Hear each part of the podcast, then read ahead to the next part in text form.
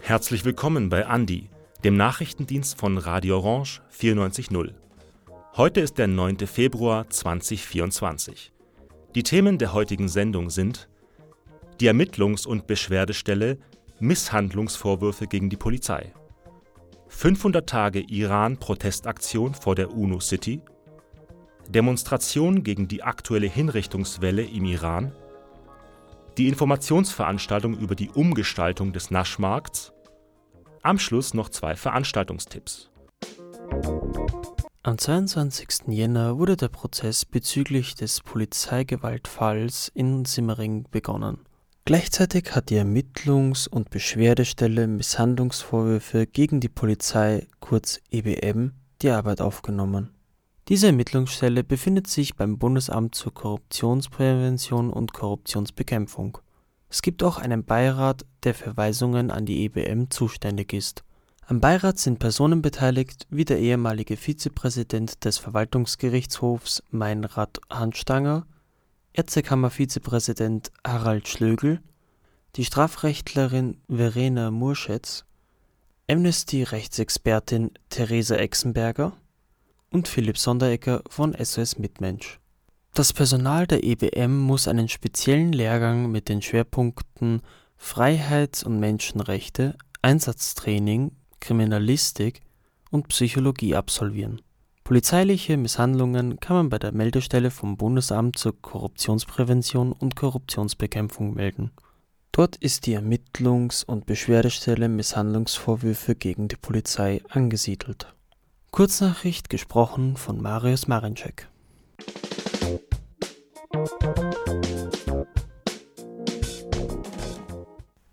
Frau, Leben, Freiheit. 500 Tage Iran-Protest vor der UNO-City. Am Mittwoch, den 7. Februar, fand der 500. Tag des Sitzstreiks der AktivistInnen der iranischen Frau, Leben, Freiheit-Bewegung an der UNO-City am Muhammad-Assad-Platz in Wien statt. Es waren circa 100 Personen anwesend. Liebe Freunde, werte Gäste, vielen Dank, dass Sie den Weg heute auf sich genommen haben, um uns am 500. Tag der Mahnwache vor den United Nations zu besuchen. Und ich denke, ich spreche für alle, wenn ich sage, dass die Menschen, dass wir einen kräftigen Applaus an dieser Stelle verdient haben, dass wir 500 Tage bei jeder Wetterlage, ob Kälte, Hitze, Schnee, Wind, durchgehalten haben, um ein Zeichen zu setzen und Stimme der Menschen im Iran zu sein. Seit dem 25. September 2022 halten die Aktivistinnen eine Mahnwache für die iranische Revolution vor der UNO-City in Wien. Tag und Nacht machen sie auf die Menschenrechtsverletzungen des iranischen Regimes aufmerksam. Auslöser der weltweiten Proteste war der gewaltsame Tod von Gina Massa Amini durch die iranische Sittenpolizei.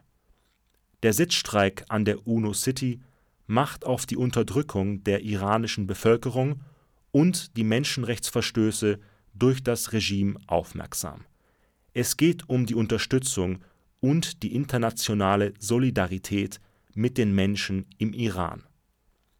Unser Mitarbeiter der Andi-Redaktion, Stefan Resch, war vor Ort und hat ein Interview mit einer Aktivistin geführt. Kannst du mir am Anfang einfach ganz kurz erzählen, äh, was, was macht sie hier, was ist euer Anliegen? Unser Anliegen hier nicht nur am 500. Tag vor der UN als Mahnwache ist, ein Zeichen zu setzen gegen die Repressalien, die gegen die Menschen im Iran seitens der Islamischen Republik durchgeführt werden. Wir sind Sprachrohr, wir sind Stimme der Menschen im Iran, denn ohne uns können sie ihre Stimmen nicht gefahrenlos erheben. Warum hier vor äh, de, den United Nations in Wien? Das hat vielerlei Gründe. Vor den United Nations, finde ich, ist es ein sehr ähm, stimmiges und auch hartes, ein sehr deutliches Zeichen. Uh, der Iran bildet den Vorsitz uh, des Sicherheitsrates der United Nations. Deswegen, das ist ein Grund, warum wir hier sitzen. Der nächste Grund ist natürlich, dass die United Nations sinnbildlich für Menschenrechte stehen und den Iran aber nicht äh, quasi ausgeschlossen haben aus ihrem Rat, obwohl der Iran jede, jegliche Menschenrechte mit Füßen tritt. Und wir haben uns überlegt, wo können wir das machen, wo kann man eine Mahnwache stattfinden lassen in der Formation. Man sieht hier äh, Fotos von den Gefangenen, von den Exekutierten und da schien uns einfach hier der Platz vor den United Nations als, als bester Spot dafür. Äh, du hast es vorhin schon erwähnt, den 500. Tag. Wie wird das angefangen? Wie ist das entstanden, der, äh, der Protest hier? Ganz simpel mit einem Tisch ganz vorne. Das war ein Tisch und eine Person und später dachte man, okay, man könnte vielleicht mehrere Menschen mobilisieren und das Ding zu etwas Tagtäglichem machen. Und dann hat man das so ein kleines Zelt in der Früh aufgebaut und am Abend wieder abgebaut und irgendwann gab es die Befähigung dazu, das 24 Stunden, sieben Tage die Woche zu machen. Und dann kam von der Polizei die Auflage, da müssen aber dann drei Leute sein, aus Sicherheitsgründen natürlich. Die haben wir organisiert und es war ja nicht so unter Anführungszeichen luxuriös, wie es jetzt ist. Also am Anfang, wir hatten keine Heizung, wir hatten, wir hatten keinen Strom, wir hatten, wir hatten ja gar nichts ja. Aber wir dachten immer, also es waren wirklich horrende Zustände am Anfang, aber wir haben weitergemacht, weil wir uns immer im Hinterkopf behielten, dass es den Menschen im Iran viel, viel schlimmer geht als uns. Also uns geht es ja gar nicht schlimm und dass wir das machen müssen für unsere Leute. Du interessant, also interessante positive oder auch negative Interaktionen mit den Leuten, die einfach vorbeikommen über die letzten 500 Tage? Gibt es da irgendwelche Geschichten, die dem Gedächtnis geblieben wären? Ähm, mehr positive als negative. Natürlich haben wir auch negative äh, mit den Individuen seitens der Islamischen Republik. Wir werden bedroht, man wird verfolgt. Ah, das sind aber Dinge, die tagtäglich Brot für uns sind, leider Gottes, Das sind sehr normaler Natur für uns, aber es ist wirklich ein, ein 95 äh, zu 5 Prozent Gefälle, also 95 Prozent wirklich nur positive Interaktionen, die Leute sprechen uns Mut zu. Wir kriegen sehr, sehr viel Besuch von den Parlamentariern, von Hanna Neumann, vom Europaparlament war da, von der ganzen Welt. Wir haben Leute, die aus den USA kommen, äh, seitens der United Nations, ganz, ganz wenig, die dürfen sich ja nicht klar positionieren für oder gegen uns. Äh, also mehr positive Konnotationen als negative auf jeden Fall. Was natürlich dann auch äh, Motivator dafür ist, weiterzumachen. Wie, äh, wie würdest du die Gruppe der Organisatorinnen oder die, die Gruppe an Menschen, die das trägt, beschreiben? Wir haben einen Gruppenleiter, das ist äh, ein Allgemeinmediziner, ziemlich bekannt in Wien und dessen Frau. Und wir sind eine Gruppe an 90 äh, Mitgliedern. Wir haben eine WhatsApp-Gruppe, wir haben eine Schichttabelle, in der tragen wir dann unsere Namen ein. Also es ist sehr, sehr organisiert, wer wann was macht, wer wann wo ist, natürlich auch aus Sicherheitsgründen, damit man danach äh, evaluieren kann, was, was, wenn irgendwas passiert, Gott bewahre, dass man das dann eben nachforschen kann. Äh, also all in all sehr organisiert. Äh, natürlich hat man Reibereien in der Gruppe, das ist normal. Wir sind alle mental, natürlich wegen dieser Sache, wegen dem Iran am Ende, sind alle Individuen, die nicht zurück können.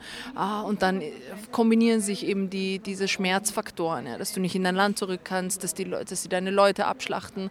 Äh, das kombiniert sich und dann gibt es natürlich auch äh, Tension Points. Aber wir raufen uns dann wieder zusammen, wir erinnern uns, warum wir hier sind und wir haben einen Leitsatz, wir bleiben bis zum Schluss. Also wir bleiben wirklich, bis der Iran seine Freiheit zurückbekommt und das schweißt uns zusammen und deswegen haben wir es schon 500 Tage durchgehalten miteinander. Äh, zum Abschluss noch vielleicht so als Frage, was wird das für euch bedeuten, dass der Iran seine Freiheit wieder erlangt? Was, was müsste dafür passieren?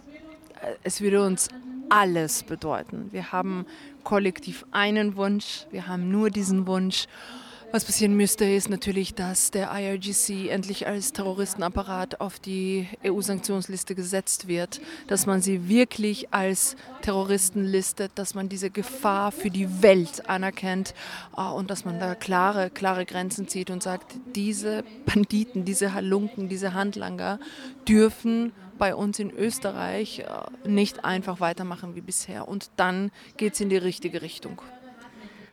Stellen wir uns mal vor, ja, äh, es, es ist soweit, es ist erreicht und ihr äh, beendet eure, euren Protest hier. Was wäre die Schlagzeile in der Früh gewesen in der Zeitung? Meine Wunschschlagzeile wäre so wirklich ganz groß, äh, dick auf der ersten Seite. Ähm, nach 44 Jahren äh, wird der Iran frei oder, oder Iran feiert Freiheit, die Mullahs gehen nach 44 Jahren. Irgendwie sowas. Das wäre so meine äh, Wunschschlagzeile. Sehr gerne, sehr gerne. Dr. Hassan, der Leiter der Sitzstreikaktion vor der UNO-City, befindet sich seit circa zwölf Tagen im Hungerstreik. Die akustische Aufzeichnung der Mahnwache ist im Audioarchiv cba.media von Gerhard Kettler abrufbar. Dieser Beitrag wurde von Konstantinos Laskaridis gestaltet. Woman, Life, Freedom. Frau, Leben, Freiheit. Frau, Leben, Freiheit. Zan zindagi azadi. Jin jian azadi.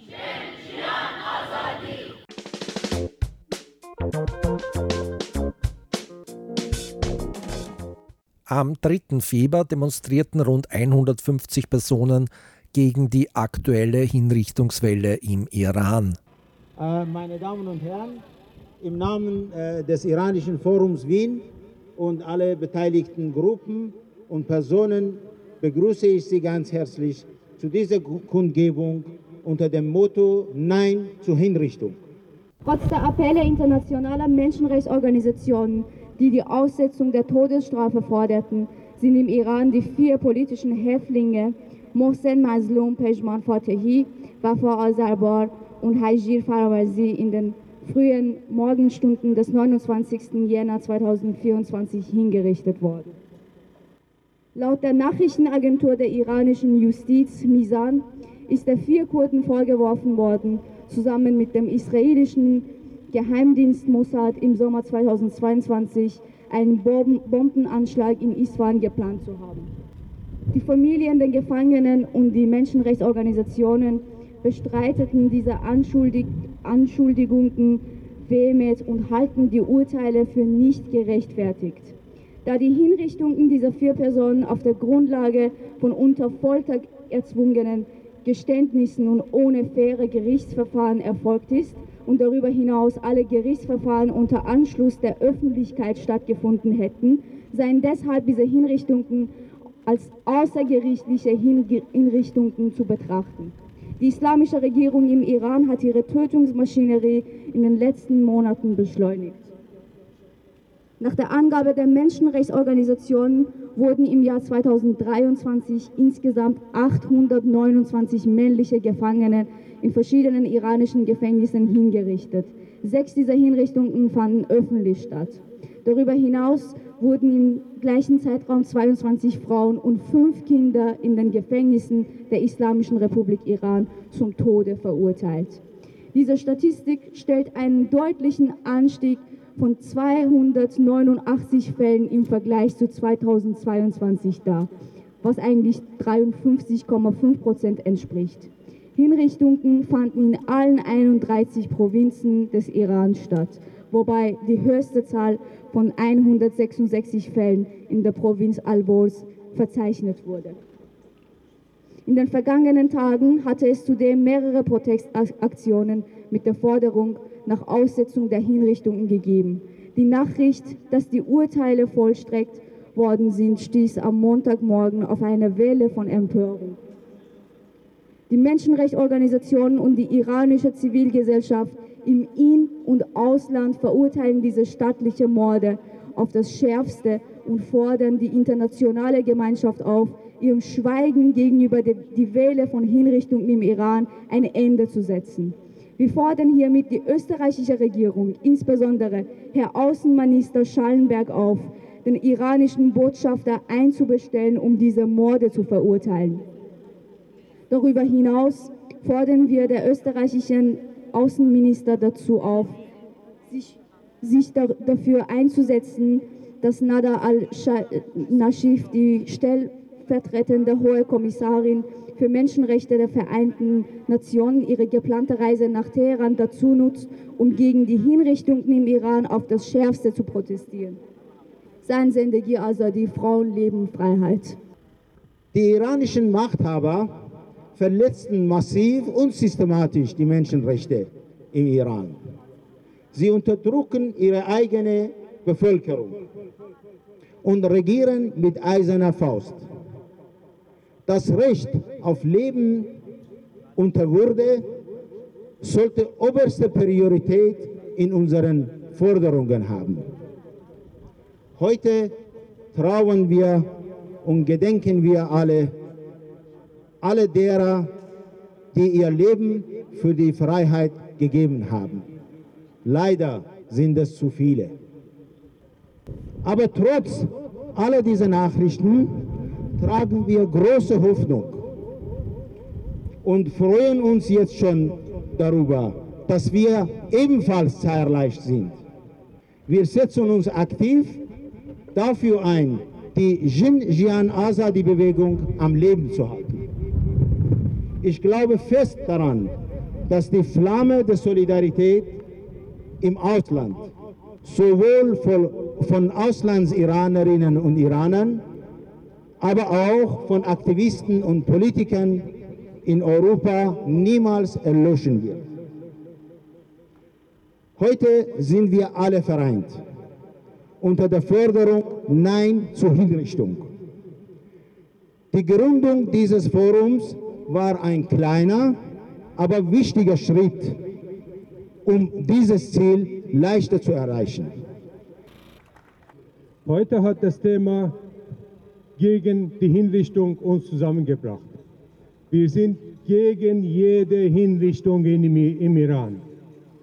Wir wissen, dass unfaire Verfahren im Iran stattfinden.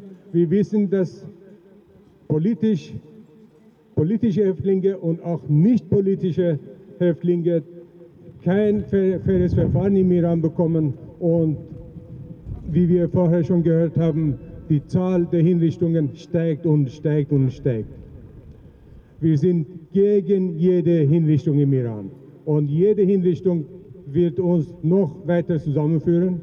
Und wir sind zu einem Thema zusammengekommen gegen Hinrichtung und alle politische Gruppen und Menschenrechtsgruppen nehmen an dieser Veranstaltung teil.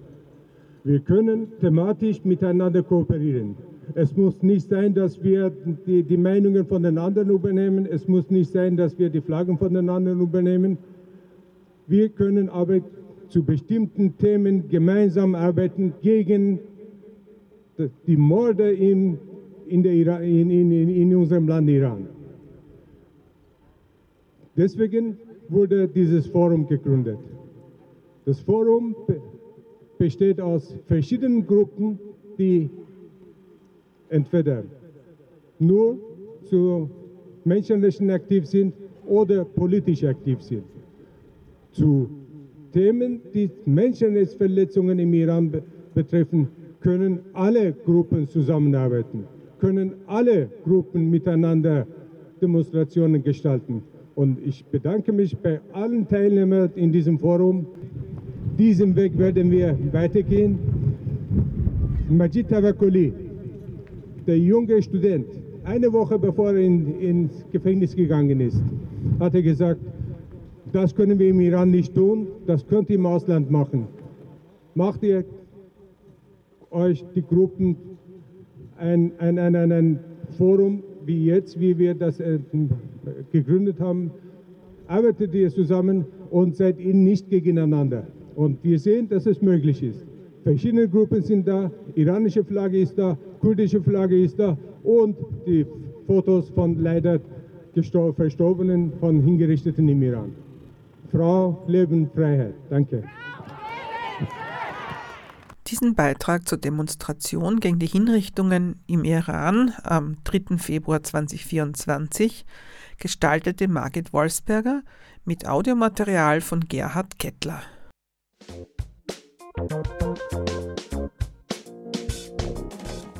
Die Halle erhitzt die Gemüter.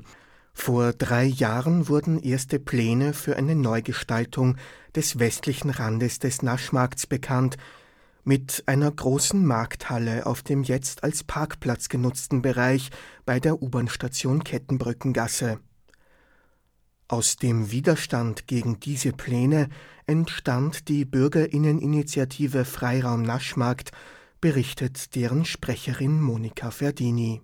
Es hat sich an der aufgehängt, die zu verhindern, so muss man sagen. Das war der Beginn, weil wir uns einfach als Anrainer sofort einmal dagegen stellen mussten, weil wir geglaubt haben, das kommt jetzt alles ganz, ganz schnell. Man dachte, das ist eigentlich schon vorgeplant und wird ganz schnell in die Umsetzung kommen. Und da haben wir innerhalb von Wochen ganz viele Unterschriften gesammelt, an die 3500 und sind mit einer Petition in die Stadt gegangen, um diese für uns angedachte Halle zu verhindern, was uns auch geglückt ist. Dann gab es ein fast jetzt drei Jahre lang sich sehr ausdehnenden Prozess, wo die Stadt fast nichts mehr kommuniziert hat, außer diese Auslobungsunterlagen, dass es halt jetzt zu dem, zu dem Wettbewerb kommt. Die Ergebnisse des europaweit ausgeschriebenen Wettbewerbs wurden im vergangenen Jahr verkündet. Am 7. Februar lud die Bürgerinneninitiative zu einer Podiumsdiskussion. Die erst Zweit- und drittgereihten Projekte sollten mit Interessierten und AnrainerInnen vorgestellt werden. Der Siegerentwurf der Agenturen Most Likely und DND Landschaftsplanung sieht eine verkleinerte Markthalle am westlichen Eingang des Naschmarkts vor, etwas mehr als 1000 Quadratmeter mit einem begrünten Dach, Platz für Bauernmarktstände und einer Bar. Bei der Podiumsdiskussion stieß dieses Projekt auf breite und lautstarke Ablehnung im Publikum, besonders im Vergleich zu den anderen Plänen. Die zweit- und drittgereihten Entwürfe verzichten auf die Halle und setzen auf kleinere Pavillons oder offene Dachkonstruktionen.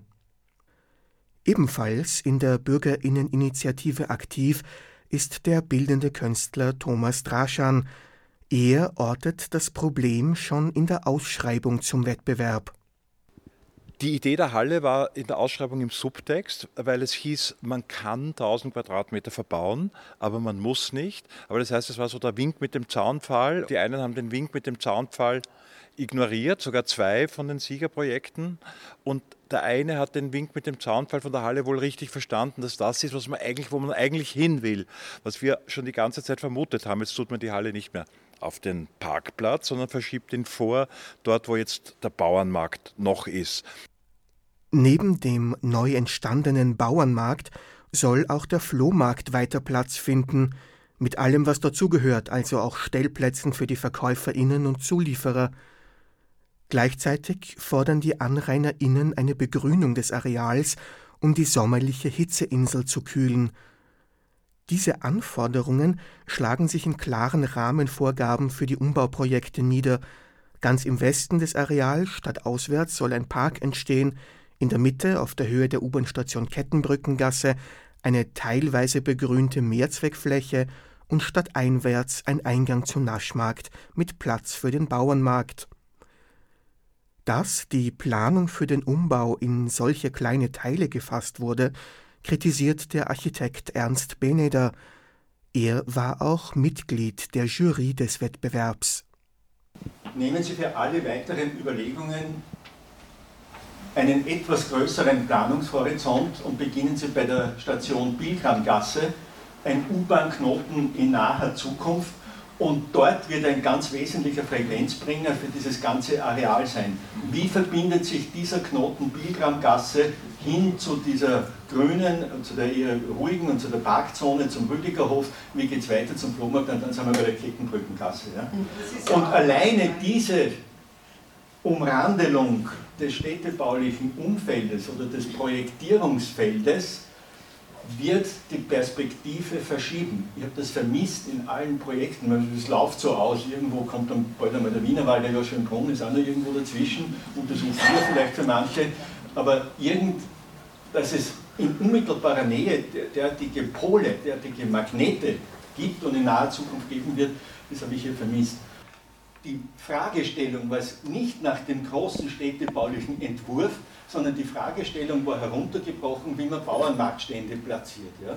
Das muss man schon noch einmal vorausschicken. Man hat nicht einen europaweiten Ideenwettbewerb gestartet, wie geht es weiter mit dem Wiental, sondern wie stellt man Bauernmärkte und Flohmarktstände auf.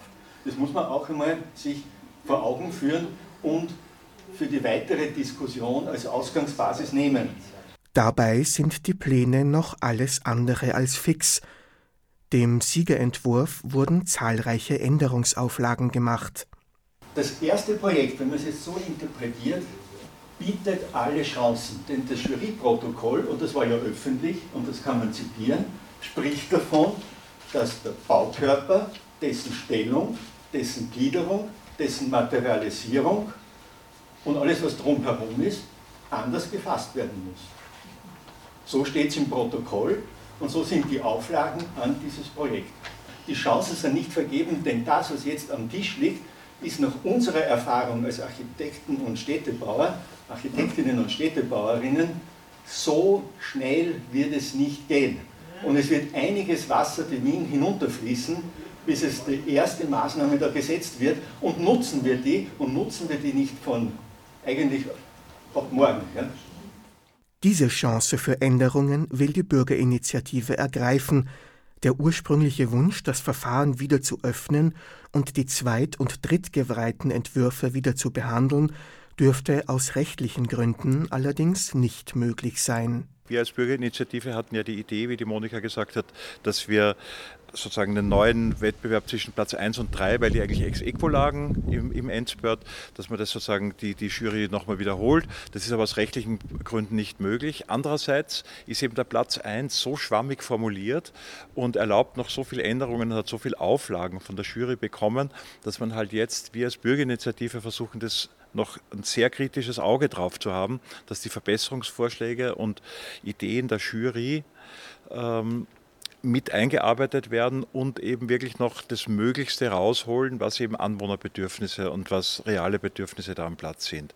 Und vielleicht ähm, ist ja dann diese Halle äh, unter Umständen dann doch ein bisschen stärker in der Defensive, als sie jetzt noch ist auf diesem Rendering. Am Ende der Diskussion bleibt, außer den erregten Gemütern im Publikum, vor allem das Gefühl, in der Stadtplanung zu wenig gehört zu werden die Stadtpolitik hat ein bisschen den Charakter der Blackbox und auch dieses Top-Down. Das heißt, es wird von oben gesagt, was zu machen ist und das sozusagen das, was Grassroots-mäßig kommt, wie zum Beispiel ein, natürlich äh, entstandener, sich so ergeben habender Bauernmarkt, ja, das muss erstmal weg und dann kommt die Stadt von oben mit einer großen neuen Idee ähm, und, und schreibt den Leuten vor, wie das dort jetzt zu machen ist. Und ähm, ich glaube, dass wir jetzt durch diese Hartnäckigkeit und Präsenz und durch diese Vielzahl von wirklich gut besuchten Veranstaltungen, Vielzahl der Unterschriften, doch, das wird uns ja jetzt immer wieder gesagt, eine, eine Stimme informell, aber doch irgendwie eine Stimme haben in, in dieser Sache, die einen Einfluss nehmen kann. Trotz der vielen Bilder und Renderings der Entwürfe, wie der Naschmarkt in Zukunft aussehen wird, ist noch nicht endgültig fixiert. Dieser Beitrag wurde gestaltet von Stefan Resch.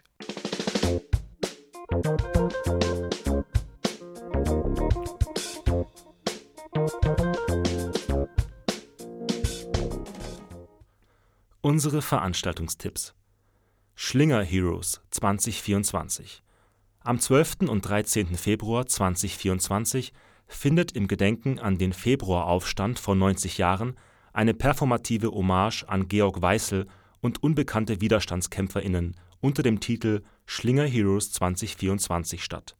Georg Weißel war der Führer des Sozialdemokratischen Schutzbundes in Floridsdorf und wurde nach der Niederschlagung des Arbeiterinnen-Aufstandes im Februar 1934 vom austrofaschistischen Regime zum Tode verurteilt und hingerichtet. Die performative Hommage findet am 12. und 13. Februar jeweils um 14.30 Uhr und 18.30 Uhr im Schlingerhof in Floridsdorf statt. Anmeldung und Infos auf der Website wasgehtapinmordor.com. Eine Lesung für Mädchen in Afghanistan. Am 16. Februar 2024 veranstaltet der Verein Fremde werden Freunde eine Benefizlesung zugunsten der Omid Online-Schule für Mädchen und junge Frauen in Afghanistan. An dieser Online-Schule können sowohl Lehrerinnen als auch Schülerinnen trotz der Einschränkungen für Frauen im Bildungswesen durch die Taliban gemeinsam lernen. Bei der Lesung werden Texte von Schülerinnen der Omid-Online-Schule vorgetragen. Die Veranstaltung beginnt um 16 Uhr und findet im Freundesalon in der Garnisongasse 11 1090 Wien statt.